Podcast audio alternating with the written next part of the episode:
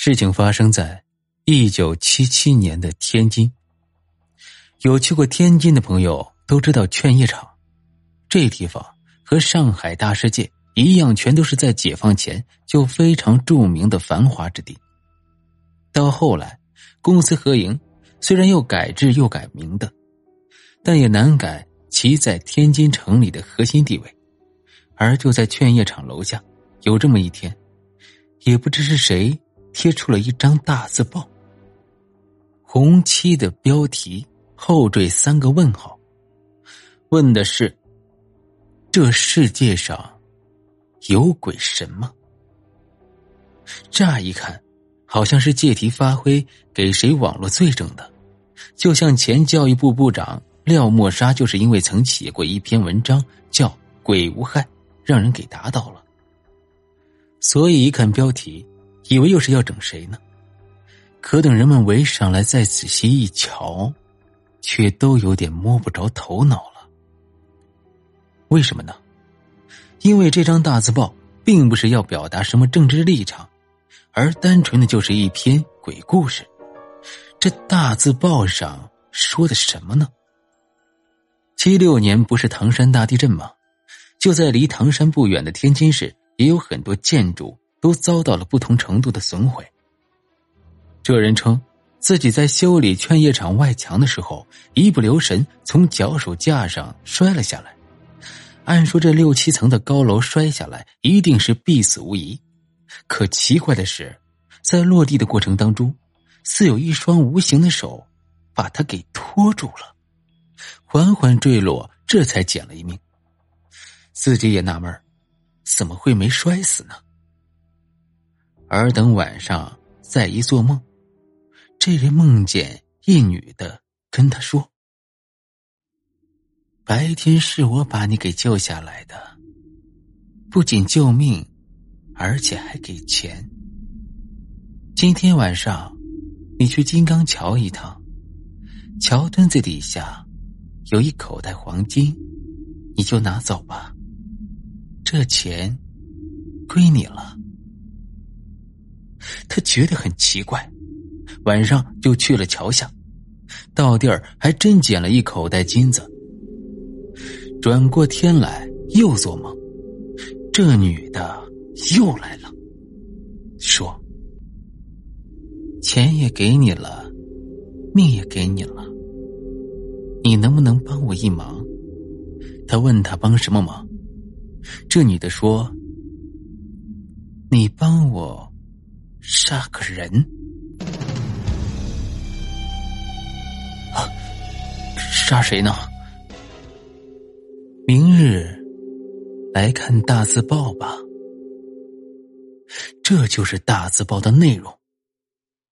贴出来之后，整个天津卫可都嚷嚷动了，全城老百姓都传，说晚上没事别老跟家里待着，咱们也出去捡黄金去啊！警察闻讯赶到，把人群疏散，把大字报销毁了。因为那个时候没有什么正式的文学连载方式，要说知音、意林、故事会，看也就看了，一笑了之。但七七年文革刚结束，老百姓不知道以后社会是怎么个动向呢？这时候，来了这么一个大字报，说鬼托梦帮忙杀人，你可想而知，这得造成多么恶劣的社会影响。那怎么办呢？这谁贴的？把人找着，得追究法律责任呢。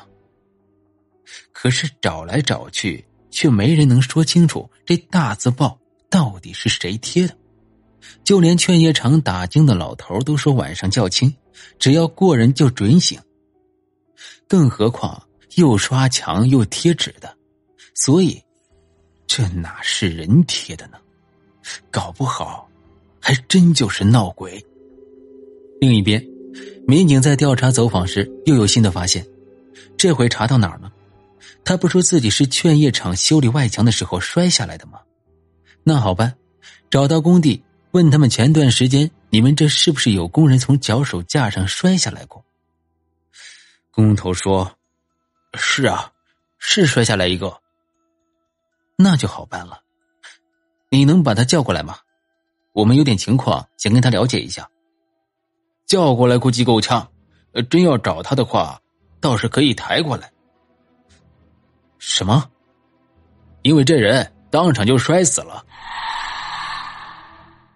警察当时就感觉这里头估计是有事儿，这看起来绝对不像是谁为了过瘾而在这哗众取宠。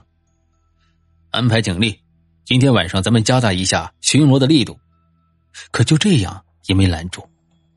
第二天清晨。人们早起上班的时候，在劝业场大墙上出现了第二张红标大字报。这张大字报是紧接着昨天的故事往下讲的，说梦里这女的，是求他杀一个负心汉。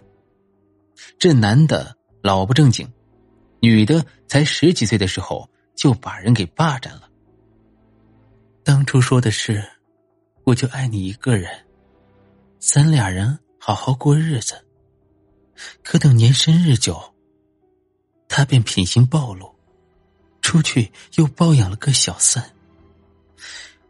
我跟他吵架，我说我告你去，我让你身败名裂。他听完之后怒不可遏，就把我给掐死了。这钱。是我多年来的积蓄，全都给你。只要你能帮我报仇，就行了。这坏人他是谁呢？请听大字报下。